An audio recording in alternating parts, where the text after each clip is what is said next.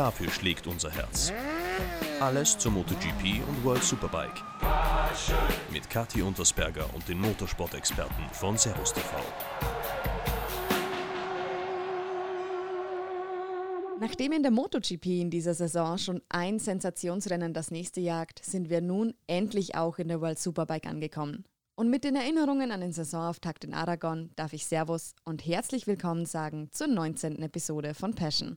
In den nächsten Minuten begrüßen wir zwei Gäste, deren Erinnerungen ans Wochenende hoffentlich noch frisch sind, denn der eine ist am Bike gesessen, der andere vor der Kamera gestanden. Ich spreche vom BMW-Piloten Jonas Folger und unserem Servus-TV-Experten Stefan Nebel. Mit Stefan lassen wir das Rennwochenende einmal Revue passieren und schauen, wer mit einem lachenden und wer mit einem weinenden Auge nach Portugal reist. Aber zuerst hören wir mal bei Jonas rein, wie es ihm so geht, wo er selbst Verbesserungspotenzial sieht und was diese Saison noch alles auf uns zukommen könnte. Gleich eine Warnung vorab, es könnte durchaus ein wenig bayerisch werden.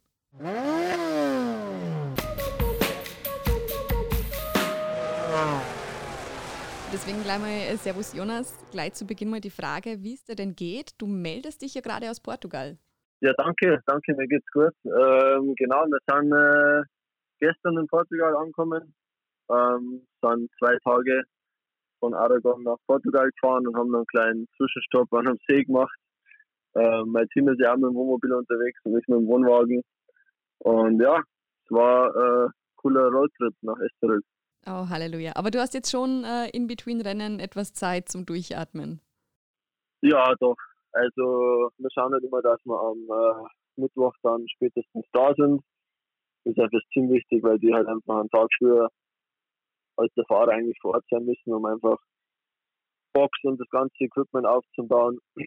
Und ich nehme dann halt einfach mir die Zeit und wasche meinen Wohnwagen und putze nochmal alles und äh, ja, präpariere die ganzen Lederkombi, Helme und so weiter und so fort. Und äh, genau, ist eigentlich ganz entspannt. Und dann, wie gesagt, Montag, Dienstag haben wir eben Anreise, haben wir als Anreise genutzt und sind dann auf äh, vom Montag auf Dienstag noch an einem See stehen geblieben, haben gegrillt und äh, ja, war ganz, war ganz lustig. Sehr gut, vor allem so als, als Vorbereitung fürs anstehende Wochenende dann.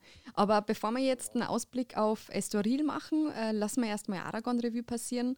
Beim ersten Rennen hast du ja anfangs nur leider keine Punkte geholt. Du meintest selber in einem Interview hinterher, es war so ein, so ein Kampf mit stumpfen Waffen. Ähm, und und mhm. einige Sachen am Bike mussten halt eingestellt werden. Am Sonntag wurdest du dann dafür schon mit Punkten belohnt. Wie war denn das Wochenende für dich? Wie würdest du das jetzt hinterher beschreiben? Ja, das war natürlich positiv, dass wir das letzte Rennen äh, nur in die Punkte dann äh, äh, beenden haben können.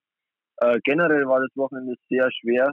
Ähm, wir haben halt mit dem Barcelona-Test ganz schön äh, äh, Aufwind gekriegt und waren sehr motiviert und haben, haben gewusst, äh, was, was, was geht oder was drin ist, wenn wirklich die Dinge funktionieren, wie man sich das vorstellt. Und das war natürlich ähm, in Aragon das Gegenteil dann. Also wir haben schon mit dem gerechnet, dass es schwer wird mit der BMW, äh, weil uns ja da gesagt worden ist, dass aus der Vergangenheit einfach Aragon ein schwieriges Pflaster ist, für die, speziell für die BMW. Aber wir haben ja da äh, sehr, trotzdem noch sehr, haben uns nur schwerer getan als das Werksteam zum Beispiel. Ähm, haben wirklich von A bis Z alles durchprobiert äh, vom, vom Setting her und, äh, und ich auch fahrerisch. Also wir haben, äh, wir haben eigentlich das Wochenende äh, mehr, äh, mehr testet, als dass wir uns einfach ähm, aufs, aufs, aufs Rennen konzentrieren haben können, beziehungsweise das Bike äh, für Rennsetup abstimmen haben können, weil wir eben so weit weg waren. Das war natürlich ein bisschen ähm, ja, frustrierend, ähm, aber wir haben den Kopf nicht hinlassen und haben dann eben auch den, den, das letzte Rennen genutzt und sind ein bisschen ein Risiko eingegangen und Slick, aber das das ist dann, äh, der Plan ist dann aufgegangen und ich glaube, äh, das war dann äh, ganz, ganz positiv für uns und hat uns dann einmal motiviert nach dem, nach dem holprigen Anfang. Ja, das kann ich mir vorstellen. Vor allem, wenn du es jetzt schon angesprochen hast, äh, du bist ja mit Slicks rausgegangen. Eigentlich waren nur Rinaldi und Redding die anderen beiden Fahrer, die sich, ich sag mal, dasselbe getraut haben. Wessen ja. Entscheidung war denn das im Endeffekt? Ist du der Crewchief zu dir hergegangen und hat gesagt, hey Jonas, das liegt's eventuell? Hm? Oder, oder war das dann einfach so dein Gefühl nach dem Warm-up und nach dem Superpole-Rennen so, ah, ich glaube, es liegt eine gute Idee? Ähm, es war eigentlich so, dass wir, wir gar kein Intermediate ähm, präpariert haben, weil, weil wir gesagt haben, also ich zum ersten Mal, also das erste Mal, ich kenne nicht einmal ein Intermediate, ich bin noch nie ein Intermediate gefahren. Mhm. Äh, und, und deswegen haben wir dann auch gesagt, ähm, wenn, wenn der Reifen geht, dann geht ein Slick. Also wir haben auch in der, ich weiß, in der, in der MotoGP oder Moto 2, äh, Moto 3 haben wir nie den Intermediate gehabt. Also der, der ist nicht einmal zur Auswahl gestanden. Und von dem her haben wir einfach gesagt, okay, ähm, wir haben eh nichts zu verlieren, den Reifen kennen wir nicht oder kenne ich nicht. Ich weiß nicht, wie sich der fährt, von dem her ähm, hat entweder oder, also entweder Regenreifen oder es nicht geben für uns und äh, deswegen war das dann einfach äh, eine klare Entscheidung, das war meine Entscheidung. Also ich habe dann gesagt, okay, jetzt gehen wir, wir haben nichts zu verlieren und jetzt gehen wir ins Nicken auf. Wir haben auch von Pirelli die Info gekriegt, dass ähm, 80 Prozent, äh, ist uns sogar gesagt worden, 80 Prozent auf Slicks unterwegs sind, dabei waren das Intermediate. Da habe ich dann auch ein bisschen Glück geschaut, wo die Reifen wir runtergekommen sind. Ähm, aber nee, also im Endeffekt äh, haben wir alles richtig gemacht und die, die, die, die, Entscheidung mit dem Slick hat uns dann letztendlich ähm, sehr weit äh, nach vorne gebracht. Ja, ist jetzt definitiv belohnt worden für die Arbeit. Wenn wir generell mal genau. über dein, dein Team sprechen, ähm, du hast ja ein sehr familiäres Umfeld, nenne ich es mal. Ähm, kennst das natürlich auch von, von früher teilweise anders. Natürlich ist da die Stimmung immer gut und das Gefühl immer gut, wenn man sich wohlfühlt. Aber wie wirkt sich das denn auf die Arbeit aus bei dir, dadurch, dass du halt viele einfach schon vorher kanntest und das dann doch etwas, etwas familiärer, freundschaftlicher ist? Äh, es erleichtert vieles. Also ich kenne die ganze Truppe schon seit letztem Jahr und wir haben uns in die EDM schon eingeschossen und haben letztes Jahr schon miteinander gefahren. Es macht es macht einfacher. Also, also Kommunikation, ich meine, ich war in vielen italienischen Teams schon, spanischen Teams, äh, französischen Teams, also es, und, und allein die Kommunikation macht vieles einfacher, sage ich. Ähm, aber ähm, ja, es macht es auch angenehmer, sage ich mal, weil jetzt doch irgendwo äh, ein Neustart für mich ist in der, in der Superbike WM. Und dann bin ich ja nicht ganz auf mich allein gestellt, sage ich mal, wenn jetzt ich als Fahrer irgendwo in einem Team, in einem anderen Team wäre, wo, wo wir alle fremd wären am Anfang. Und so reisen wir halt zusammen an und alles für uns alle äh, äh, neu, sage ich mal, und äh, es macht natürlich umso mehr Spaß und äh, kommt uns allen, glaube ich, entgegen, dass wir, das, äh, dass wir die Chance haben, das zusammen machen. Jetzt eine Frage, die mich sehr interessiert. Wird bei euch in der Box bayerisch geredet?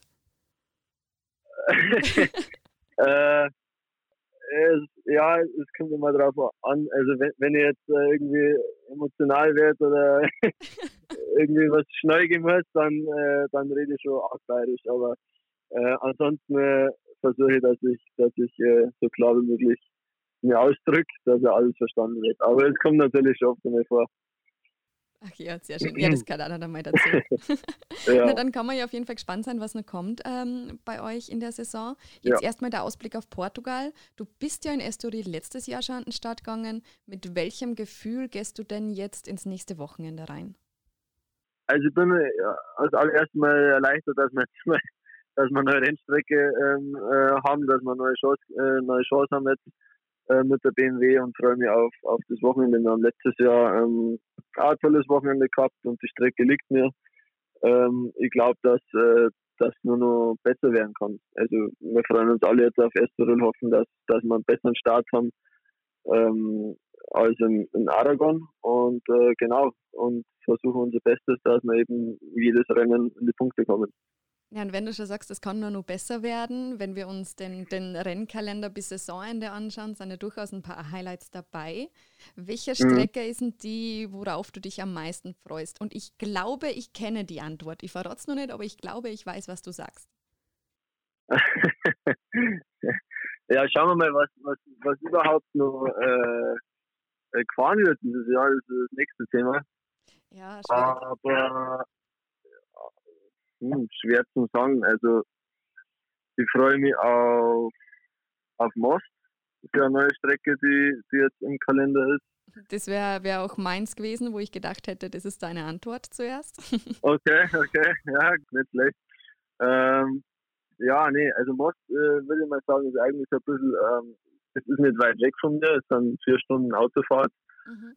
von, äh, von, äh, von meiner Heimat, von dem her glaube ich, ähm, ja, ich freue mich auf, auf Most äh, sehr und es werden auch, glaube ich, Zuschauer, Zuschauer soweit ich das äh, mitbekommen habe, schon ähm, angekündigt. Mhm. Ähm, genau. Und der Rest musste ja wirklich erst noch, ähm, muss ja noch alles bestätigt werden, die ganzen Überseerennen. Wäre natürlich cool, wenn das noch funktioniert, aber das kann man glaube ich jetzt noch nicht äh, fix sagen. Also wir, wir schauen jetzt von Rennen zu Rennen und äh, genau, geben jetzt jedes Mal einfach unser Bestes.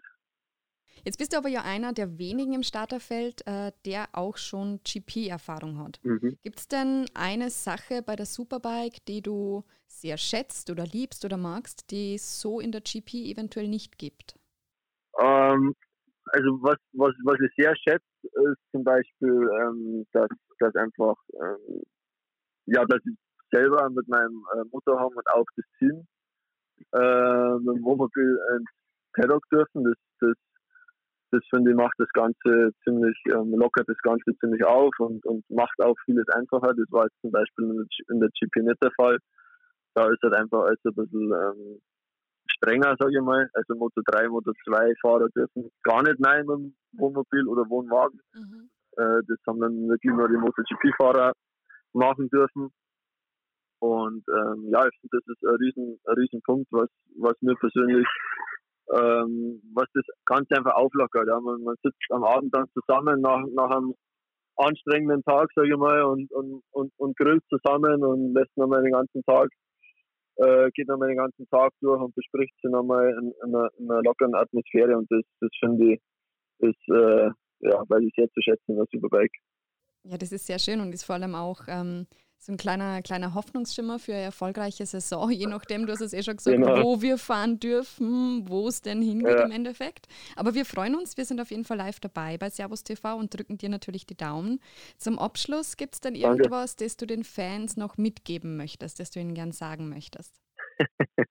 ja, fleißig Superbike äh, WM anschauen. Das, ja, genau, das, das wollte ich. Das Einzige, was ich sagen kann, auch immer fleißig Servus TV einschalten und, äh, und, und anfeuern. Das ist, das ist wichtig für uns. Das war die Absolut. richtige Antwort. Perfekt. Genau. Na dann, Jonas, dir nur alles Liebe in Portugal. Und Dankeschön. Ja, wir hören uns definitiv wieder. Alles klar. Vielen Dank. Also nochmal fürs Protokoll. Jonas Folger ist Rennfahrer durch und durch. Vergiss dabei aber nicht, wie wichtig das Team um einen rum ist. Und wenn man ihm so zuhört, möchte man doch eigentlich nichts lieber, als sich zu der Truppe dazuzusetzen und mit ihnen über Racing zu philosophieren. Was diese Saison möglich ist, ist noch schwer zu sagen. Aber mit dieser Grundstimmung, dieser Motivation und vor allem auch den vielen Fans, die die Daumen drücken, kann es doch eigentlich nur gut werden. Philosophisch wird es manchmal auch bei uns, wenn Stefan Nebel ans Mikrofon kommt. Denn er achtet auf die kleinsten Details, um das große Ganze verstehen zu können. Also schauen wir mal, welche Beobachtungen er aus Aragon mitnehmen konnte. Deswegen, Stefan, Servus. Einen wunderschönen guten Tag, Kathi. Hallöchen.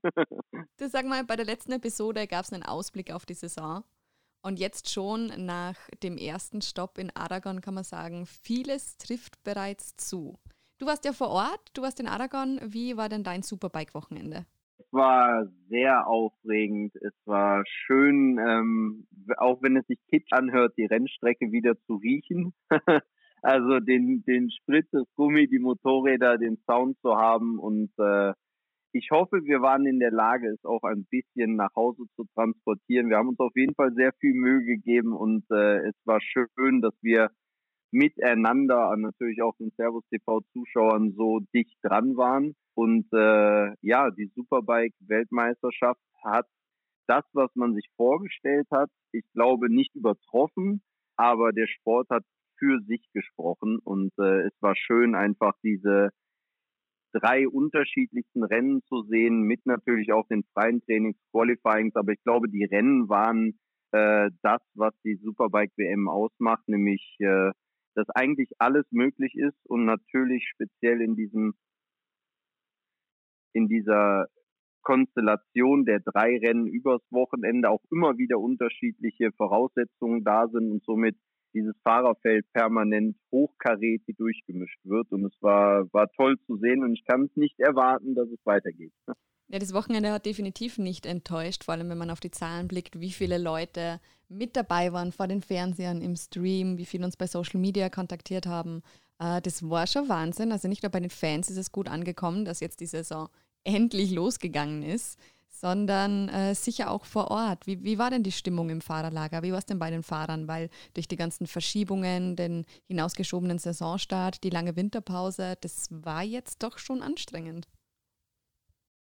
Ja, ja, du sagst, du verwendest das Wort anstrengend. Und äh, genauso war es, glaube ich, auch für viele der Rennfahrer, die ja von Saison zu Saison leben und äh, auch, ich sag mal, ihr komplettes Umfeld, genauso wie unser Umfeld, die davon berichten, ja eigentlich für diese Zeit auch abgestimmt ist und man ähm, sehr darauf hinfiebert und es ja eine gewisse Motivationskurve gibt, äh, die bei vielen Rennfahrern über Jahre bereits erhalten bleiben musste, weil gerade in der Superbike-Weltmeisterschaft, du weißt es ja auch, früher war es so, man hat Ende November oder Ende Oktober aufgehört und es ging dann eigentlich schon im Dezember, Januar wieder los mit den Tests, denn die erste Station ist Mitte Februar Phillip Island gewesen.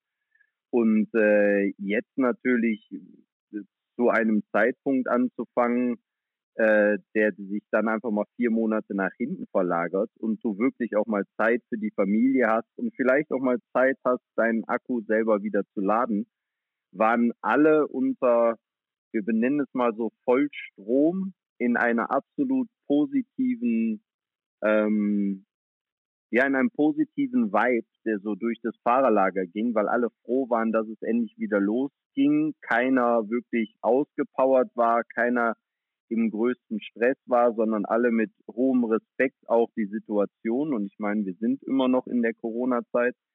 Ähm, das halt auch mitzuführen und durchzuführen mit allen Regularien, die es da gibt und sich dann trotzdem auf das Wesentliche zu konzentrieren und diese Insights wieder zu haben. Und Alex Lowe hatte was ganz Schönes gesagt mit Toprak zusammen nach dem Kampf in Lauf 1, so im Privatgespräch, wo er sagte, ich habe das so genossen, dass es mir eigentlich auch recht gewesen wäre, Dritter zu werden.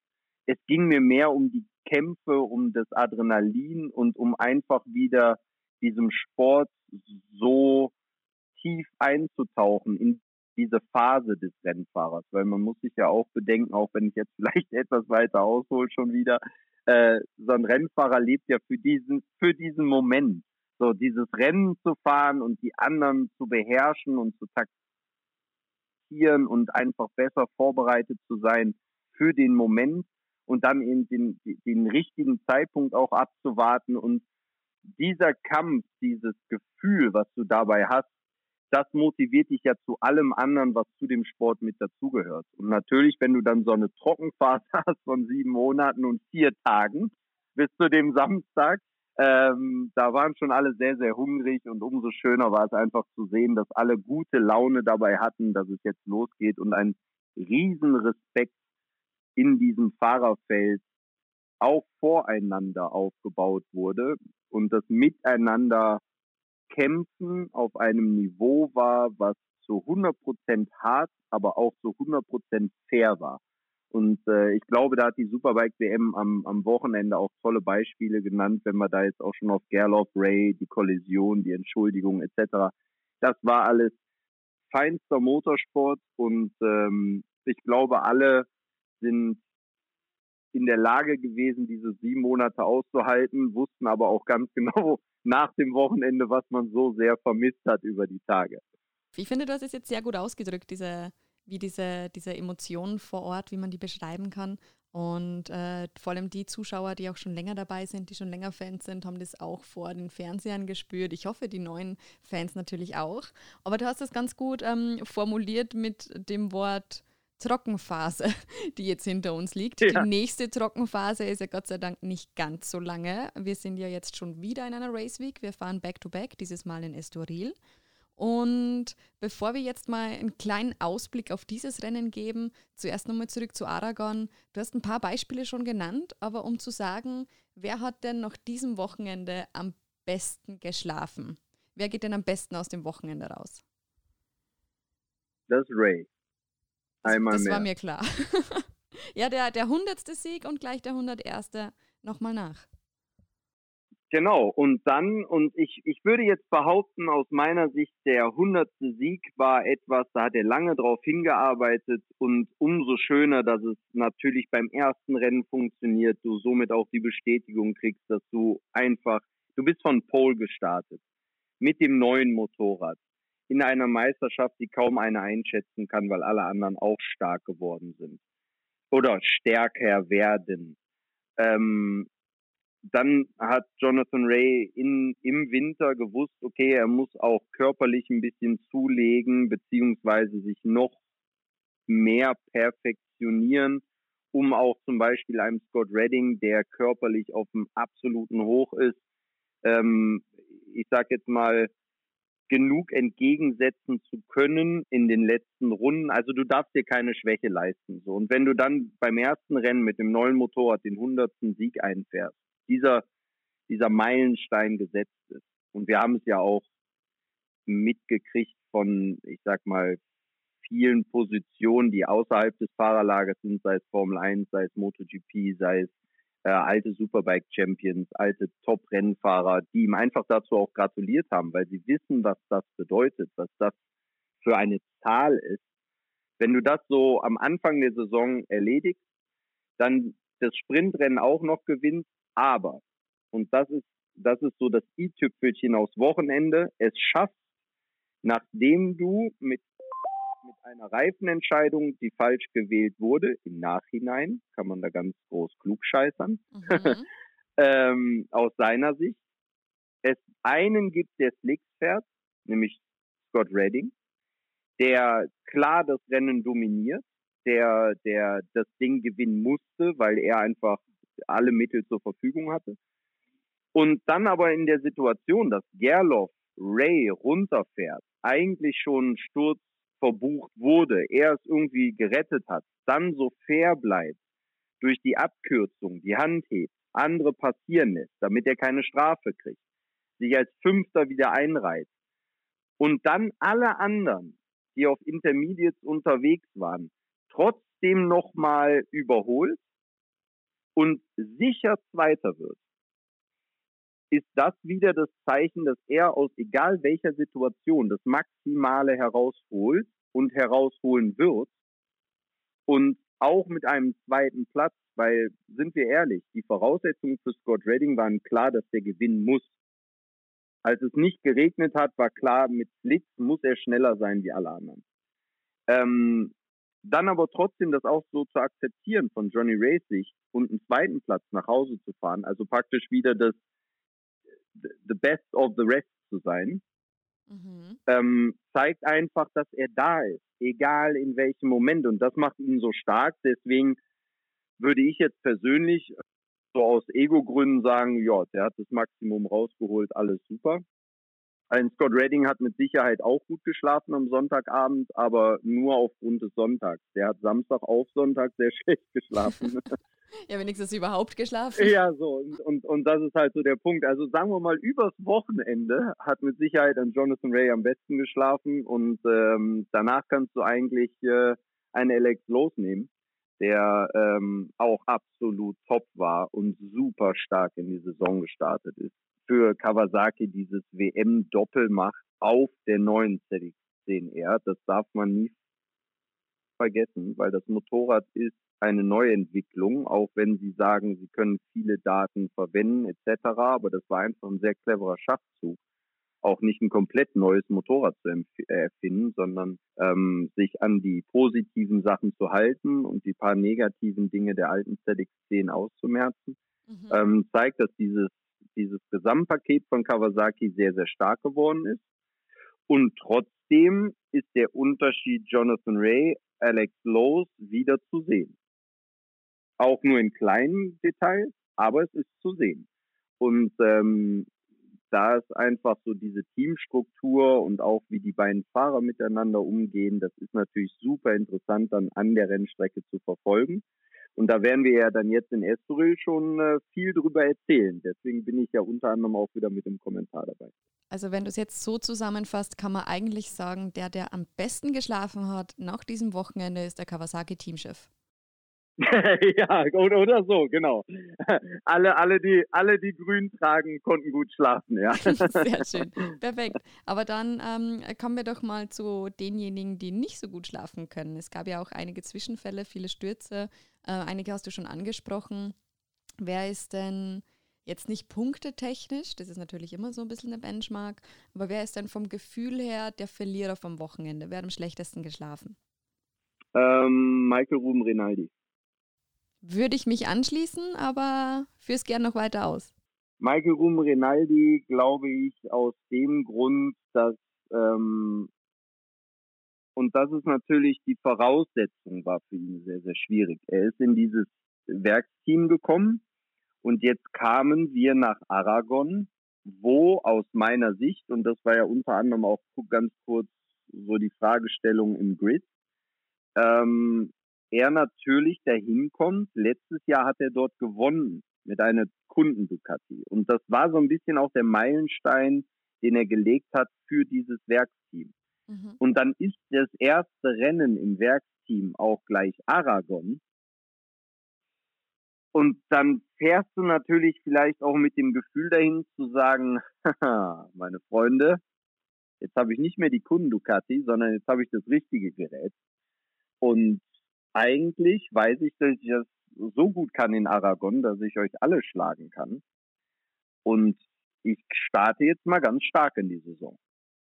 Wenn wir aber sehen, wo er dann am Ende des Tages gelandet ist und äh, dass praktisch die Platzierungen nicht da waren, wo sie letztes Jahr waren, ist es vielleicht von außen gesehen gar nicht so ein katastrophales Wochenende gewesen, aber auch wieder in seinem Gesicht vor Ort deutlich zu sehen war, dass er mit einem Strahlen angereist ist und mit einem hängenden Kopf abgereist ist.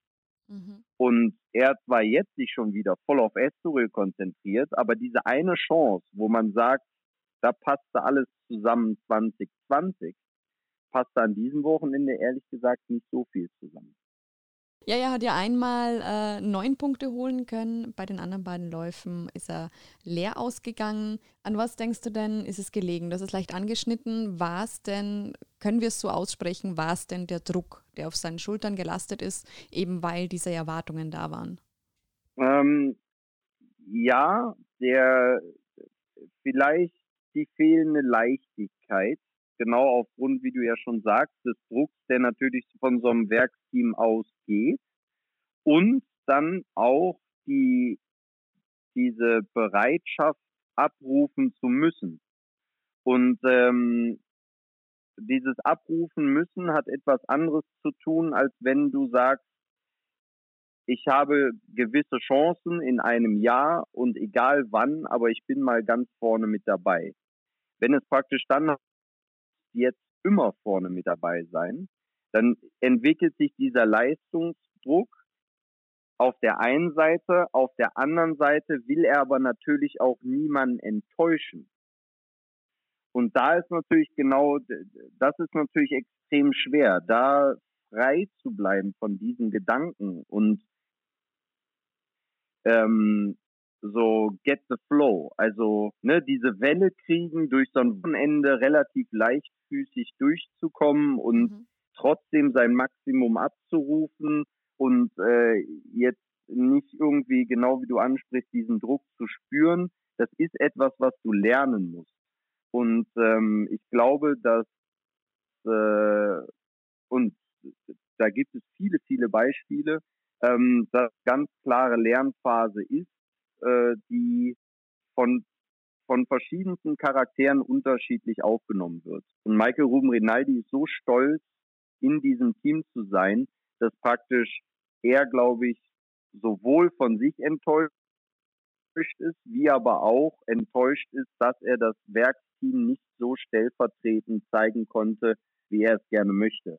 Und deswegen glaube ich, dass er zum Beispiel in den nächsten Wochenenden wesentlich aggressiver sein wird also weniger bedacht fährt.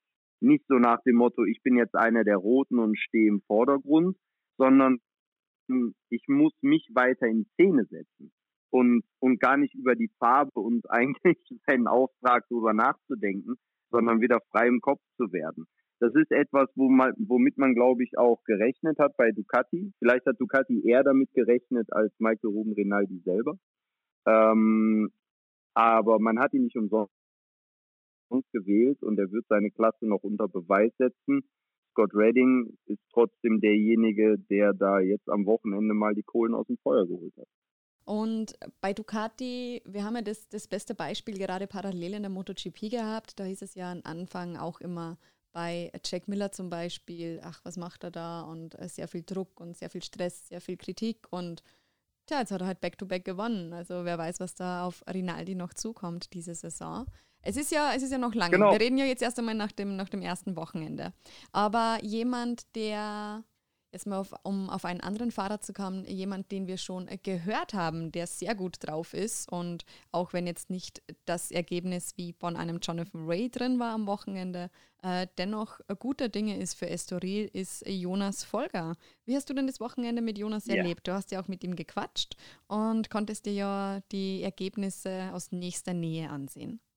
Ja, und die Ergebnisse, die er abgeliefert hat, ähm, waren, und das natürlich unheimlich schwer einzuschätzen von außen, aber mit dem Gefühl, was er aktuell für sein Motorrad hat und ähm, mit den Gegebenheiten, mit denen er natürlich auch umgehen muss, absolut in, in Ordnung. Und ich benenne es so, dass ich sage in Ordnung, weil wenn ich jetzt sagen würde, das war wirklich gut, dann äh, würde wahrscheinlich auch ein Jonas Folger bestätigen, dass das aus seiner Sicht nicht wirklich gut war, weil für ihn in der Ambition des Rennfahrers wäre sensationell auf dem Podium zu stehen und wirklich gut, wenn er praktisch zwischen Platz 5 und 10 realistisch mitfahren kann. Mhm.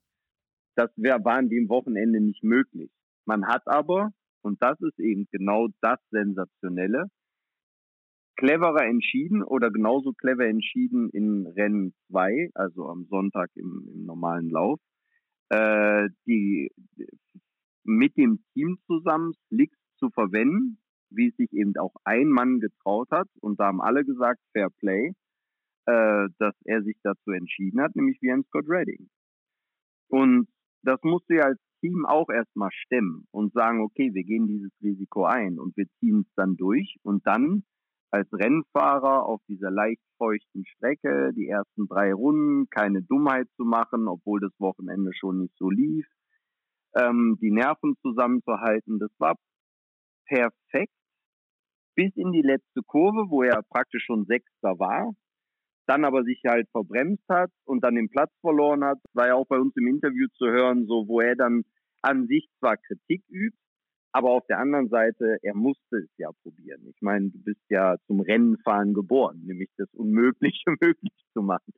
Und äh, dass, dass das Ende so war, war gut für das Wochenende im Gesamten, weil natürlich der Freitag und der Samstag schon sehr, sehr schwer war und man auch realistisch gesehen hat, okay, da ist noch eine große Lücke nach vorne, die müssen wir zufahren und auch technisch verstehen, wie wir sie weiter schließen können. Und ähm, da war ich auch sehr froh über äh, alle Zuschauer, die sich auch dazu zu dem Thema geäußert hatten, waren alle sehr positiv überrascht. Und das war schön zu sehen. Weil natürlich könnte man jetzt auch sagen, ja, warum fährt er nicht Top Ten gleich vorne mit? Dann würde man es nicht realistisch einschätzen können. Was eigentlich das Team versucht auf die Beine zu stellen, rund um Michael Galinski und Bonovo Action was die auf sich nehmen, um in der Superbike-Weltmeisterschaft so präsent zu sein. Und natürlich auch ein Jonas Folger, der sich erstmal, auch wenn er zwei Wildcard-Einsätze letztes Jahr hatte, in dieser Struktur akklimatisieren muss. Und es war schön, dass alle sich miteinander über das Wochenende auf die Arbeit konzentriert haben, den Fokus beibehalten haben und am Ende des Wochenendes wirklich mit einem absoluten Top-8-Ergebnis äh, oder mit einem achten Platz und einem absoluten Top-Ten-Ergebnis ähm, bestätigt wurden, dass sie am Ball bleiben. Und wenn dieses Team am Ball bleibt, inklusive Jonas Folger in der Art und Weise, wie das da harmoniert, dann werden die auch einzelne sensationelle Ergebnisse schon dieses Jahr einfahren. Da glaube ich fest dran. Ja, er hat es auch gesagt, äh, es ist sehr harmonisch, es ist sehr familiär bei ihm im Team und das gibt einem natürlich immer ja ein sehr, sehr gutes Gefühl übers Wochenende hinweg. Ja. Hast du das denn in, de in deiner Rennfahrerkarriere auch schon gehabt? dass du dich in einem Team ähm, eher, eher wie in einer zweiten Familie gefühlt hast. Ja, witzigerweise war das damals bei Yamaha Motor Deutschland der Fall, ähm, wo ich auch unter anderem dann Superbike-Meister wurde, äh, mit Michael Galinski in der Führung. Der, der damals nämlich, äh, ja, der, der damals, ja, der macht einen großen Unterschied. Er war, er war Rennfahrer und ist eigentlich immer noch Rennfahrer vom Herzen ähm, kann das, lebt das selber immer noch verrückt aus, aber ähm, kann das natürlich so nicht mehr abrufen und steht mit Rat und Tat dir bei und vor allen Dingen versteht er die Rennfahrerprobleme, also die Kopfprobleme. Und das ist eben das Schöne, was ähm, worin ich da auch so viel Vertrauen habe, dass eben ein Sponsor den Rücken frei hält von jemandem, der sich im Gesamten als Teamchef darum kümmert, die Fäden ruhig zu ziehen und nicht hektisch wird, weil der hat genug Erfahrung und der kann das. Ähm, und äh, ich habe es damals äh, selber miterleben dürfen und ich glaube, heute macht das nicht schlechter wie damals. Und ich muss sagen, ein Beispiel zum Beispiel, und das auch ganz interessant aus Werkesicht, also aus Herstellersicht, ähm, bei KTM hatte ich exakt dieses Gefühl, weil, und das kann ich an einem Beispiel vielleicht ein bisschen festmachen, es gibt Teams, die fragen dich nach dem Rennen, warum hast du nicht Platz drei noch attackiert? Oder warum hast du Platz fünf noch verloren in der letzten Runde? Mhm. Ähm, das Warum ist nicht zu beantworten im Sinne von, ohne dass du dich angegriffen fühlst als Rennfahrer, weil dass du es doch probiert hast oder dass du es hättest selber gerne machen wollen, ist ja wohl klar. In dem Moment, wo ich mich in die Startaufstellung stelle, möchte ich das Rennen gewinnen.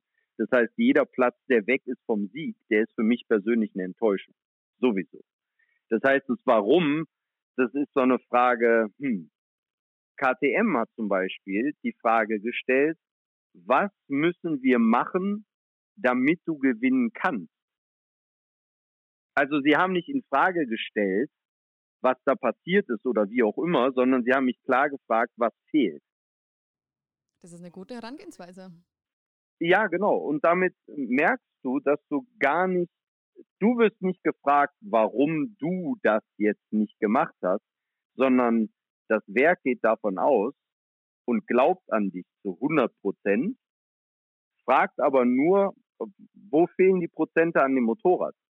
Und das bringt dich natürlich gemeinsam auf eine Basis, dass du, dass du dich nicht stark oder schwach fühlst, weil du weißt, eine blöde Frage wird nicht kommen, sondern es gibt Gründe und die möchte man sich dann erklären. Und dann findet man in diesen Erklärungen auch den Weg nach oben. Und äh, KTM hat damals sensationell über drei Jahre, vier Jahre bewiesen, wie schnell sie diese, diese Art und Weise verstanden haben und, und, und die Räder sauber ans Drehen gebracht haben in dem, in dem ganzen System, was auch da mit äh, dranhängt. Und ähm, das war schon sehr beeindruckend und hat mir viel gelernt. Ich habe übrigens immer noch in einer Schublade bei mir im Büro so ein Quartett liegen mit dir auf einer RC8. Nur so als Side Note. Wenn du gerade ja. schon so davon schwärmst, ich habe davon noch äh, Überreste in meiner Büroschublade. Ja, dann äh, möchte ich, dass du sie nicht versteigerst, sondern ich hoffe, irgendwann diese Quartettkarte zu bekommen. ähm, ich lasse sie, mir, lass sie mir von dir unterschreiben und, und verkaufe sie teuer. Nee. Ja, machen, ähm, machen wir. Nein, nein. Nein, das nicht. Aber es ist, es ist sehr schön zu hören, dass du diese Erfahrungen machen konntest und auch schön, dass, dass Jonas die jetzt machen kann. Man, man hört ja direkt in seiner Stimme, dass er sich einfach wohlfühlt, natürlich mit vielleicht dem ein oder anderen Ergebnis äh, nicht zufrieden ist. Einerseits fahrerisch, wie er es selber sagt, andererseits auch natürlich vom Material her, dass er einfach nicht seine, seine Top-Performance abrufen kann. Aber Luft nach oben ist da, das Team ist motiviert und jetzt in Estoril können sie es ja wieder anpacken.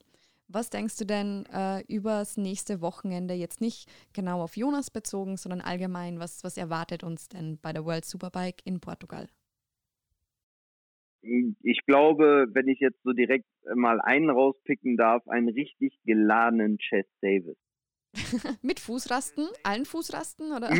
So, so genau. Chess Davis ist ja jemand, der ähm, in Aragon, der mehr oder weniger der König von Aragon war, was mhm. die Renneinsätze beziehungsweise Siege etc. angeht. Dann natürlich jetzt äh, da völlig verzockt hat und dann sich durchgekämpft hat mit eben nur einer Fußraste durch das Rennen und äh, voll attackiert hat und das auch mit Top-Rundenzeiten. Also das war jetzt nicht mal so lala, sondern huiui. Und dementsprechend, wenn wir mal zurückblicken auf 2020 und eben dem Sieger des letzten Jahres in Estoril des letzten Laufes, obwohl er wusste, dass er keinen Platz mehr hat und bei Ducati praktisch aus dem Werksteam entlassen wurde und jemand, nämlich Michael Rum Rinaldi, den Platz einnimmt, hat er so viel Spaß am Motorradfahren gehabt und ist in so einen Tunnel geraten, dass ich glaube, er sich sehr darauf freut, jetzt praktisch so eine kleine Revanche von Aragon einzunehmen und unter anderem natürlich auch auf eine Rennstrecke kommt, die er absolut liebt, schätzt und wo er gut klarkommt, ähm, das umzusetzen, dass er gleich wieder auf sich aufmerksam macht. Äh, ein Jonathan Ray, ein Alex Lowe's, ähm, Scott Redding, der letztes Jahr da die WM verloren hat aufgrund auch des Fehlers im Qualifying, ähm, dann immer von hinten starten musste, auch sensationelle Rennen gefahren ist. Also da ist so viel drin, dass äh, du sagst selber gerade, ähm, jetzt nicht nur auf Jonas bezogen, wir müssen es aufs ganze Fahrerfeld beziehen. da kommen nämlich so viele in Frage, die da tolle Ergebnisse einfahren können. Das wird ein richtiger Krimi. Also gibt es doch für die, für die Superbike-Fans unter den Zuhörern eigentlich nur einen Plan fürs Wochenende und das ist Einschalten. Ja, man, man wäre verrückt, wenn man es nicht kann. Wenn man es verpasst live, dann auf jeden Fall versuchen, äh, im Internet nichts mitzukriegen, sondern einfach am Sonntagabend alle Rennen gucken auf Demand beziehungsweise bei servosuperbike.com. Und vor allem steht uns ja ein sehr, sehr ereignisreiches Wochenende bevor, da wir ja nicht nur die World Superbike in Estoril im Programm haben, sondern auch die MotoGP in Mugello, was ja letztes Jahr leider nicht Teil des Rennkalenders war und jetzt Gott sei Dank wieder Teil des Rennkalenders ist, denn äh, Mugello ist ja immer so ein bisschen das Mecker der Emotion, sagen wir mal so. Deswegen äh, gibt es an diesem Wochenende, egal wie das Wetter draußen ist, wenn ich jetzt so rausgucke, wird es wieder ein bisschen wechselhaft. Vorher bei Jonas war es sonnig.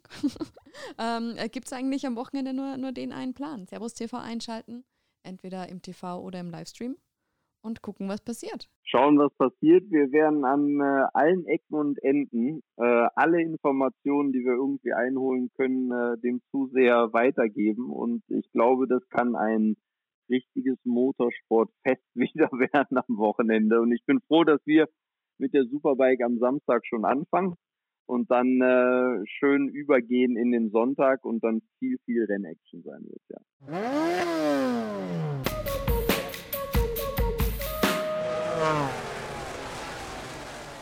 Das war's dann auch schon wieder mit der heutigen Episode. Wer es sich vorher noch nicht gemerkt hat, hier nochmal der Hinweis.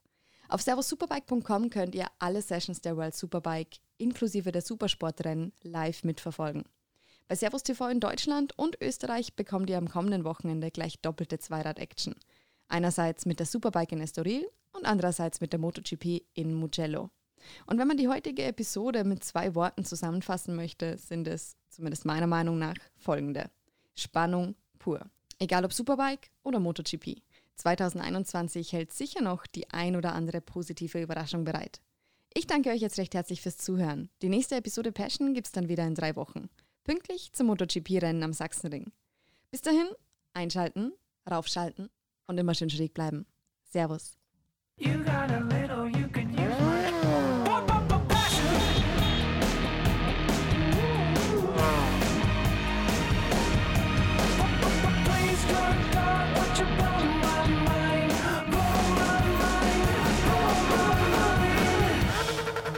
Passion, der Motorsport-Podcast von Servus TV. Dafür schlägt unser Herz.